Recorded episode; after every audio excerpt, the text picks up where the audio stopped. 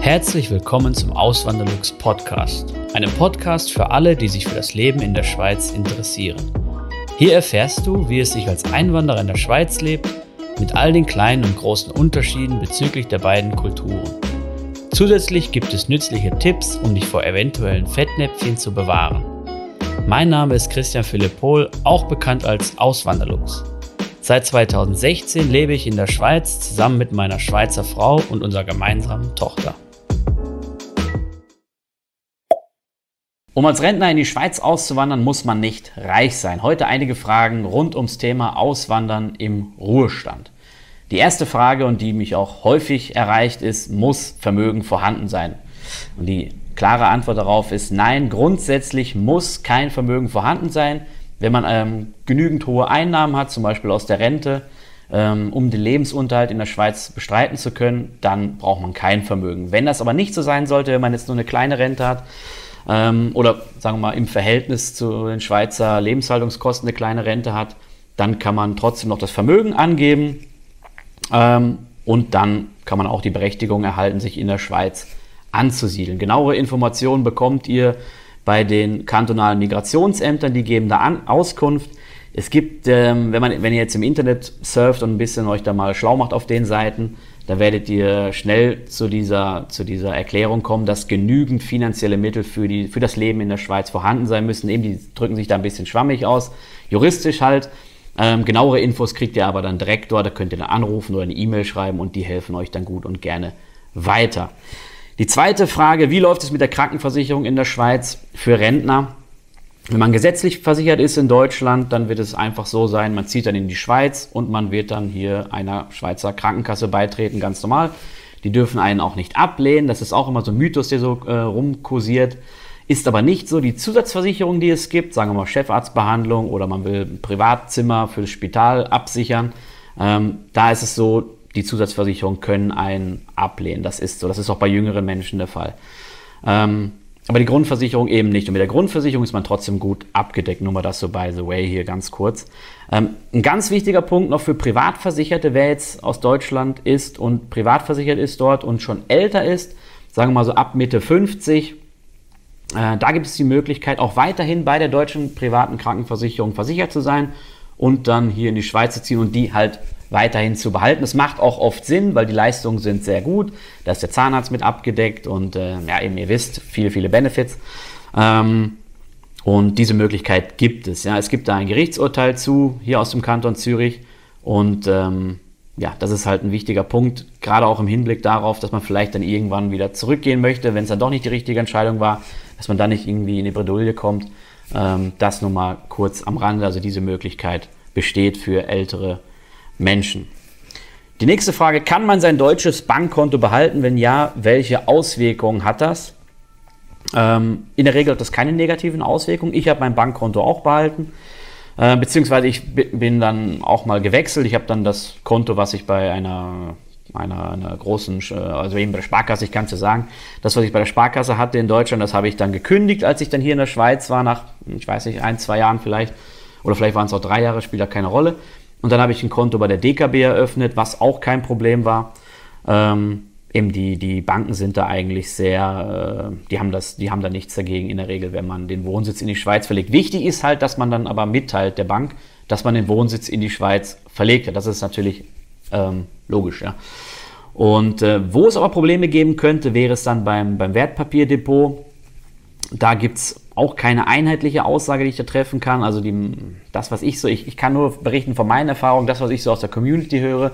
Und da ist es so, dass sogar innerhalb von von einer gewissen Bank, also von gewissen Banken, dass die auch nicht einheitliche Regelungen haben, zum Beispiel von der ING DIBA, habe ich schon gehört, dass manche einfach das Depot haben weiterlaufen lassen und bei anderen oder von anderen habe ich gehört, dass das Depot dann aufgelöst werden musste. Und äh, ich kann mir vorstellen, dass es auch damit zusammenhängt, wie groß das Depot ist, wie viel Geld die damit verdienen und so. Ähm, auf jeden Fall grundsätzlich ist es möglich, auch weiterhin das deutsche Aktien, äh, Wertpapierdepot, Entschuldigung, zu behalten.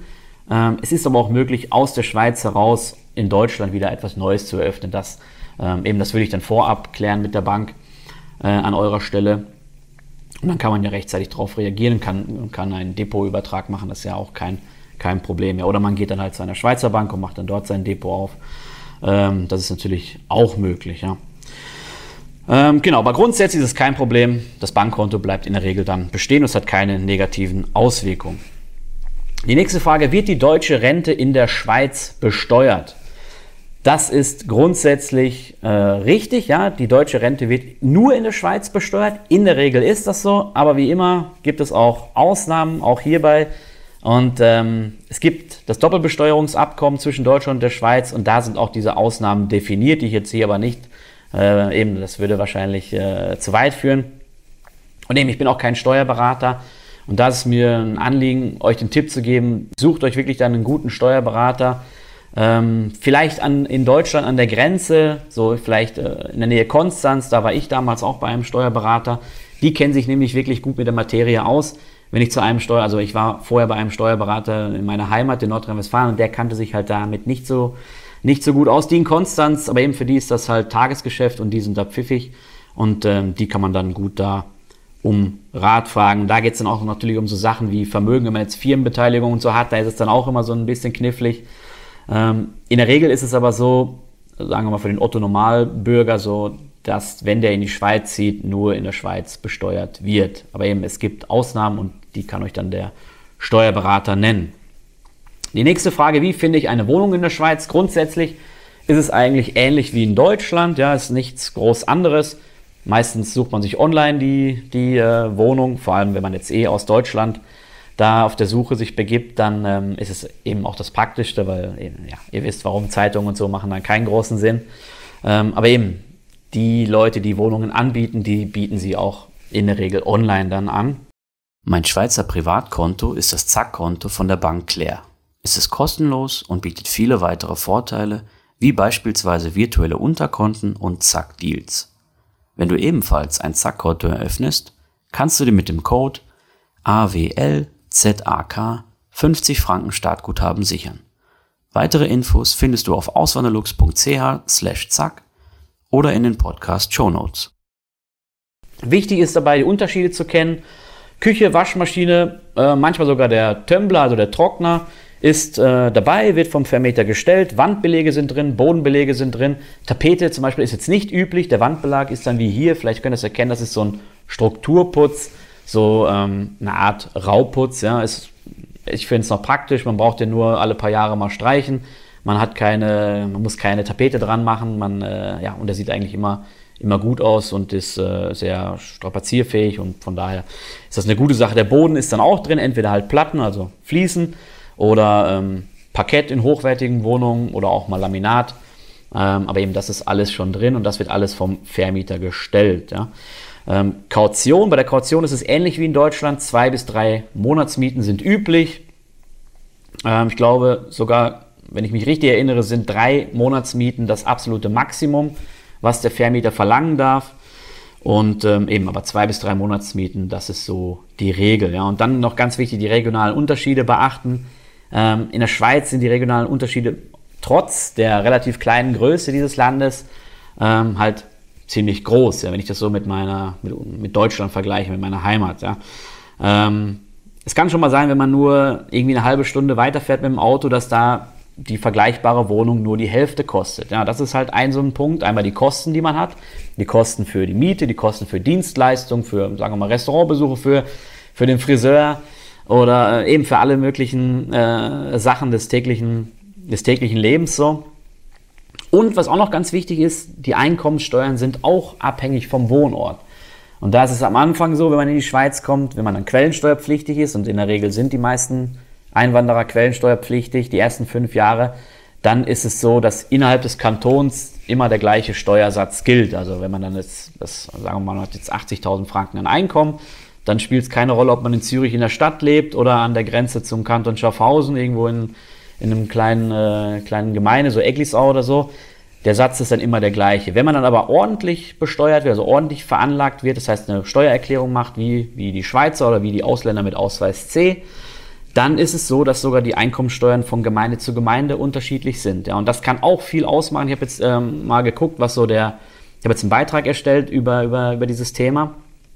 Ähm, Könnt ihr übrigens auf meinem Blog dann nachlesen, auswanderlux.ch, da habt ihr alles nochmal in schriftlicher Form und auch komprimiert. Da könnt ihr nochmal, wenn ihr euch mal genauer informieren wollt, könnt ihr da gerne nochmal reinschauen und äh, habe es auch schön mit, mit, äh, mit Kategorien da dargestellt. Ähm, jedenfalls ist es so, dass man, wenn man jetzt schaut, die steuerteuerste Gemeinde im Kanton Zürich und die steuergünstigste, dann sind es, wenn ich es wenn richtig im Kopf habe, 2000 Franken Unterschied bei der Einkommensteuer pro Jahr bei einem Einkommen von 78.000 Franken. Das war eine Person, die halt 35 Jahre alt ist, keine Kinder hat, ähm, ledig ist. So. Ähm, 2000 Franken, das war dann irgendwie die, in der teuersten Gemeinde wären es 8000 Franken an Einkommensteuer jedes Jahr und in der günstigsten irgendwie 6000 irgendwas. Äh, nur das sollte auch mit, äh, mit beachtet werden. Und dann ist es natürlich so, wenn man jetzt ein höheres Einkommen hat, wenn man, sagen wir mal, ein, ein überdurchschnittliches Einkommen hat, dann kann es gut sein, dass es mehr Sinn macht aus finanzieller Sicht, in eine steuergünstige Gemeinde zu ziehen, auch wenn da die Mieten etwas höher sind. Ja? Ähm, und andersherum, wenn man vielleicht niedrigeres Einkommen hat, kann es durchaus Sinn machen, dass man eher in eine Gemeinde geht, die steuerteuer ist, ja, wo der Steuerfuß recht hoch ist, wo aber dafür dann die Mieten äh, günstiger sind. Das ist halt oft der Fall. Das ist oft so. Wenn die Mieten günstig sind, sind die Steuern ähm, tendenziell höher und andersrum ist es dann auch so. Das nur so als Tipp noch für die Wohnungssuche. Aber eben ähm, ganz einfach online suchen oder ihr beauftragt einen Makler und dann äh, läuft das eigentlich ohne Probleme. Die nächste Frage.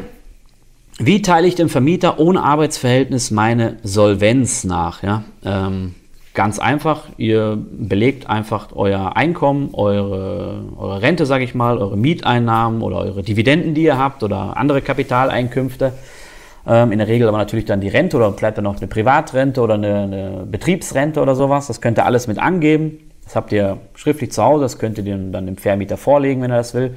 Oder und oder ihr äh, weist dann noch euer Vermögen nach, ganz einfach durch Kontoauszüge oder Depotauszüge. Und dann ist der Vermieter zufrieden damit. Ja. Die letzte Frage, kann ich die Schweizer Staatsbürgerschaft erhalten, auch als Rentner? Ja, als Rentner ist es auch möglich. In der Regel ist es so, dass man mindestens zehn Jahre in der Schweiz gelebt hat. Die Ausnahme oder eine der Ausnahmen ist, wenn man jetzt einen Schweizer oder eine Schweizerin heiratet und äh, dann mit der, oh, hey, man, hat, man lebt dann hier in der Schweiz, dann kann man frühestens nach fünf Jahren die Einbürgerung vollziehen. Aber in der Regel ist es so, nach zehn Jahren ist das möglich. Ja? Ähm, was mir noch wichtig ist dabei, wenn ihr, wenn ihr hier in die Schweiz kommt und dann mindestens fünf Jahre hier seid, dann könnt ihr auch den Ausweis C erhalten. In der Regel erhält man den auch nach fünf Jahren, wenn man hier ist, den Ausweis C. Und da hat man praktisch, nicht, nicht absolut, aber praktisch die gleichen Rechte wie ein Schweizer. Ihr könnt zwar nicht wählen gehen und gewisse andere Sachen sind auch nicht gegeben, aber ihr habt praktisch die gleichen Rechte wie die ganz normalen Schweizer Bürger hier. Ja. Falls ihr jetzt auf Wohnungssuche gehen wollt, dann empfehle ich euch dieses Video hier. Könnt ihr euch gerne anschauen und dann sehen wir uns hoffentlich beim nächsten Video wieder. Macht's gut, bis zum nächsten Mal. Ciao. Vielen lieben Dank fürs Zuhören. Neue Podcast-Folgen gibt es jeden Montag und Samstag um 9 Uhr vormittags. Schaut auch gerne auf meinem Blog auswanderlux.ch vorbei. Dort erfahrt ihr mehr über mich und mein Leben in der Schweiz. Zudem findet ihr mich auf YouTube und Instagram unter dem Namen Auswanderlux.